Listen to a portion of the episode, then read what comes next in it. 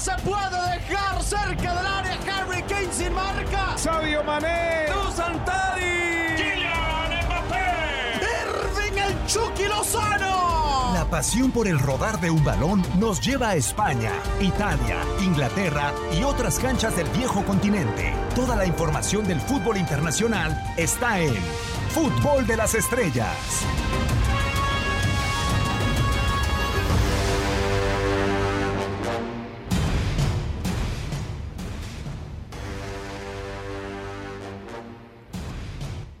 ¿Qué tal? ¿Cómo están? Un eh, gustazo saludarlos en este podcast de Fútbol de las Estrellas, ya con una lágrima rodando por mi mejilla porque hemos vuelto a nuestra realidad, desafortunadamente.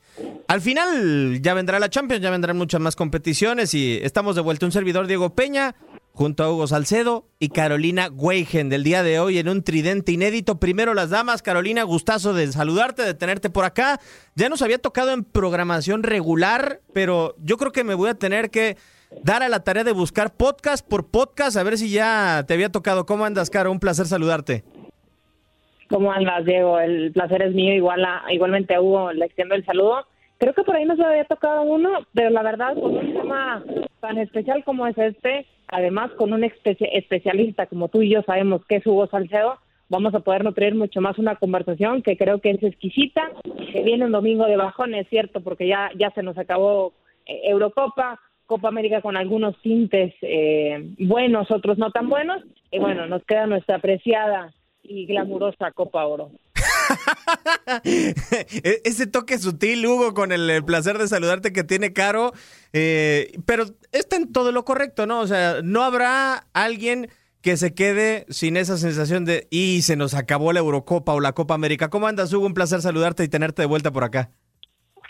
Muy bien, Diego, igualmente con el gusto de saludarte a Caro y a todos los amigos que nos acompañan. Es que es inevitable, si tienes un nivel de competencia, un espectáculo tan grande como el que te ofreció la Eurocopa y posteriormente en la tarde veía los partidos de Copa América que aunque no tenían gente, pues sí tenían algunas grandes figuras y después de eso pasas a la Copa Oro, pues es inevitable. No vamos a, desme- a- desmerecer el fútbol que tenemos en esta región, pero pues evidentemente que es menor en todos los sentidos, más allá de que se desarrolle con público en todos los escenarios.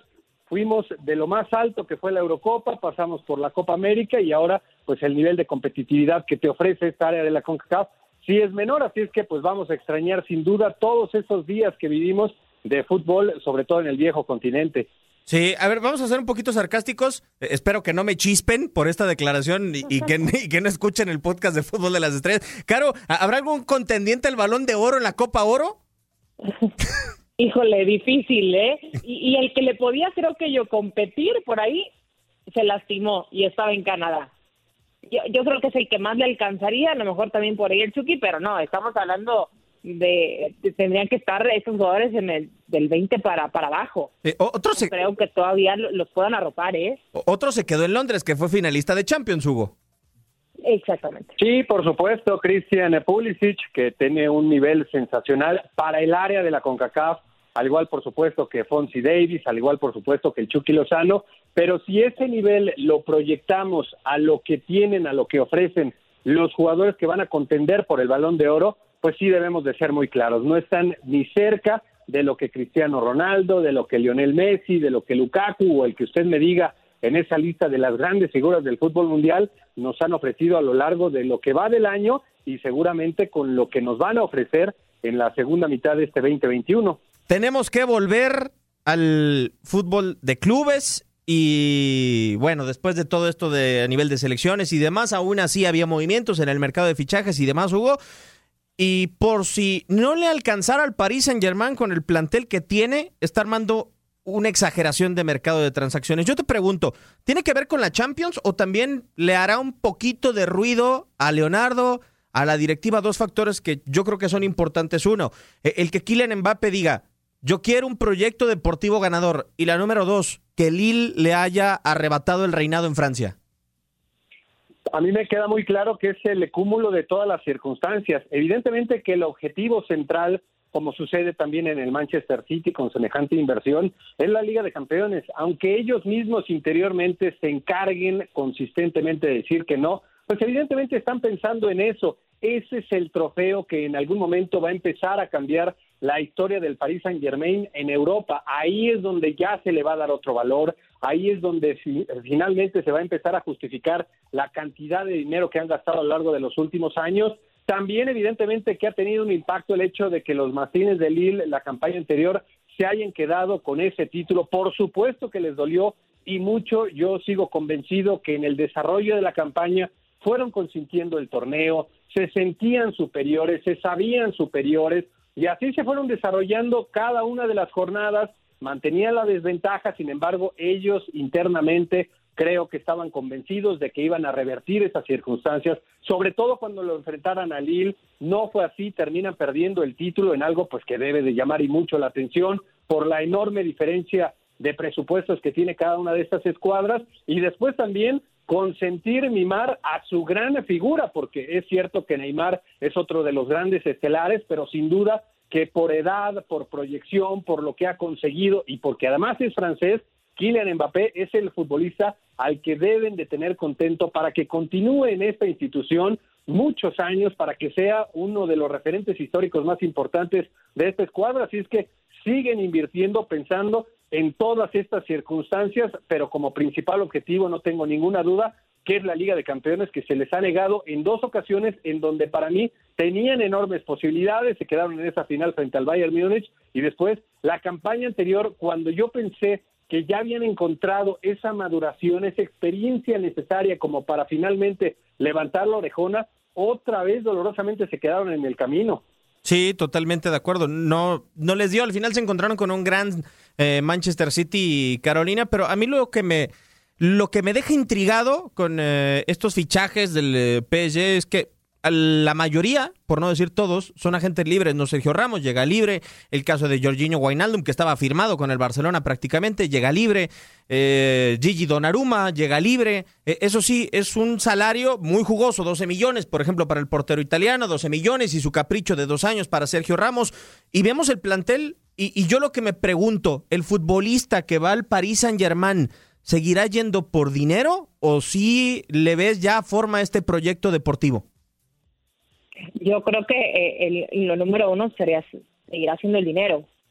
Y después eh, el, el, la venta, ¿no? De, decir, oye, pues puedes hacer historia. Es un club que nunca ha llegado a ganar una Champions, podría ser el equipo eh, del año, ¿no? Por lo que mencionas, porque está Kylian Mbappé, porque estará Sergio Ramos, porque está Neymar, porque está Marquinhos, porque hay un mundo de jugadores, bueno, ahora Vindal, eh, pero sinceramente creo que para que ganen una Champions necesitará que su nivel en liga suba mucho más. Yo creo que ese es donde yo le veo el problema a, al PSG. Cuando llega y compite, roba, aunque no haya sido la, esta ocasión eh, que se le ha decidido el campeonato, porque coincido con lo que dice eh, un poco Hugo, ¿no? Se fueron holgando y diciendo, la vamos a tener fácil, ya hemos ganado, ya lo tenemos aquí, ya sabemos cómo funciona y bueno, eh, en este en este despiste les alcanza por ahí y, no les alcanza, perdón, y es cuando cuando dudan. Pero lo, lo que me sigue llamando la atención es que tendrán que, que reforzar mucho más. Ahora me gusta cómo lo han armado, sinceramente creo que es un rival a vencer muy duro. Les empezó a dar una experiencia diferente, haber llegado a una, a una final de Champions, llegaron a una semifinal, que no por nada se enfrentaron a un equipo que era mucho mejor, con un técnico también creo que tenía eh, mucho más bagaje que el, que podía tener el suyo y eso evidentemente le da mucho más fuerza a este proyecto como el PSG. Veremos qué pasa porque habrá jugadores que no estén tan a gusto, tendrán que animar a Kylian Mbappé, es de casa, es cierto, pero vendrán eh, los jugosos por ahí, el Real Madrid, que creo que por dinero no le podrá competir, pero por club, por historia, por el ser el nuevo eje del Real Madrid, del equipo blanco, de la Casa Blanca, podrán, eh, podrán por ahí seducir a, ese jugador. Sería una operación histórica si lo logra gratis el, Real Madrid, Hugo. Eh, y parece que para allá va el eh, conjunto merengue, ¿no? Con, con Kylian Mbappé. Pero lo que sí veo es que esta parece una operación arriesgada, o sea, porque no nada más se trata de llevar a los mejores jugadores, parece que ya su trabajo lo ha hecho a la perfección, Leonardo, salvo lo de Kylian Mbappé, que es un asterisco y que parece que secreto a voces es una realidad de que no va a renovar, eh, pero llevar a Sergio Ramos, llevar a Guainaldum, llevar a eh, esta clase de futbolistas sí es muy prometedor. Ahora la chamba es de Mauricio Pochettino, o sea, de tener tranquilo a Keylor Navas, de tener tranquilo a Presnel Kimpembe o de saber encontrar una manera de juego eh, en donde puedan caber todos sobre el terreno de, juego, ¿no? Y también Leonardo tiene eh, otro trabajo, no nada más es ingresar futbolistas, sino también saber a quién retirar en algún momento. Dijeron, fair play financiero, Matuidi no sirve para nosotros, tampoco sirve Lucas Moura, y se fueron y a Matuidi hasta cierto punto le fue un poco mejor en la lluvia y hasta el propio Lucas Moura llegó primero en la final de Champions. Sí, la plantilla que han armado es de verdad espectacular y ya la tenían. Yo sigo pensando y recientemente lo manifesté que desde hace dos campañas por plantel, por nivel de competitividad de cada uno de sus jugadores, ya estaban para ganar la Liga de Campeones. Se han quedado cortos en algún momento porque esas grandes figuras no han logrado aparecer. En algún otro momento sí creo eh, que la estrategia no ha estado al nivel de las exigencias y es ahí donde les ha faltado, sobre todo la campaña anterior, pero de verdad que esa competencia deportiva que es tan alta, también inevitablemente en algún momento le puede generar conflictos que ya en este momento se están presentando. Keylor Navas ha manifestado públicamente su descontento con el hecho de que Donnarumma haya sido refuerzo del conjunto parisino. Así es que, pues ahora van a tener que convivir con eso, tanto la dirección técnica como los máximos dirigentes, en este caso Leonardo, van a tener que ir encontrando la forma para tener contentos a tantos y tan buenos jugadores. En el caso de los zagueros centrales, yo no sé si en algún momento se abra la posibilidad de que jueguen los tres. Los tres son seleccionados, los tres son extraordinarios. Kimpembe, Marquinhos y Sergio Ramos podrían, creo yo, en algún momento jugar juntos para abrir la posibilidad de que haya laterales, volantes, no sé, esos serán los problemas que deberá ir enfrentando en el día a día el director técnico, que también en algún momento vamos a ver si realmente está para trascender de la manera en la que pretende el Paris Saint Germain, para llevarlos a ese punto histórico que es, insisto, ganar la Liga de Campeones, porque eso es justamente el gran objetivo que tiene esta escuadra, y después en cuanto a lo de Kylian Mbappé, no quiero ni imaginar en este momento cómo estará su cabeza, porque él sabe de la calidad de plantel que tiene en este momento el Paris Saint-Germain, que difícilmente te ofrece más condiciones ahora mismo el Real Madrid o alguna otra escuadra. Ya no hablen ustedes de la cuestión económica.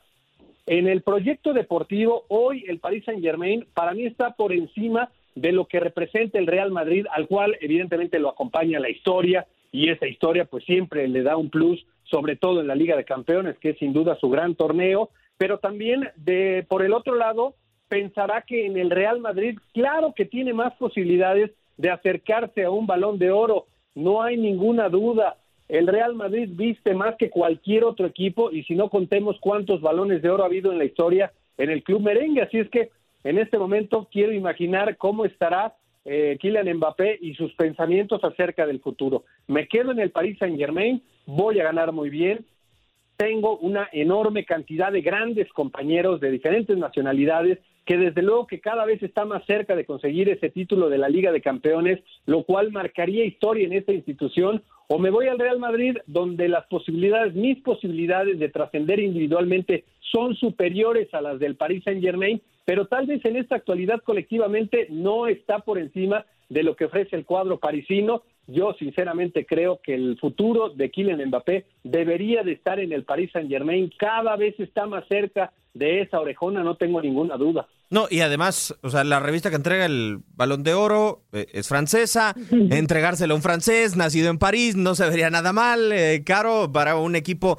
que vuelve a ganar una Champions League si se diera el caso para Francia, que no sucede desde el Marsella. O sea, hay cosas eh, que le dejan hasta cierto punto la situación muy cómoda a, a Kylian Mbappé. Quizá eh, nos sorprende con esa mentalidad que puede tener de un futbolista ganador, de un futbolista de retos y dice, no, yo prefiero un equipo histórico como lo es el, Real Madrid. Pero eh, yo tengo una pregunta, Caro. Con este plantel que tiene el Paris Saint Germain, que parece que lo mantendrá no nada más una temporada, sino dos, tres años, eh, sin Kylian Mbappé, aún así, el Paris Saint Germain con lo que tiene le alcanzaría para ganar la Champions, porque también eh, esto lo puede ver Leonardo y esto lo puede ver la directiva como de señores, se nos va a ir un futbolista muy importante, hay que buscar la manera de ganar a pesar de no contar con él.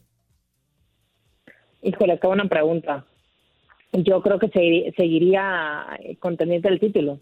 O sea, yo creo que si sacas de la ecuación todavía le podría alcanzar al PSG, sin lugar a dudas. Me, también me quedo con, con lo que platique lo que dice Hugo, ¿no? Eh, ¿qué, vas a preferir? ¿Irte a un equipo y ser uno más?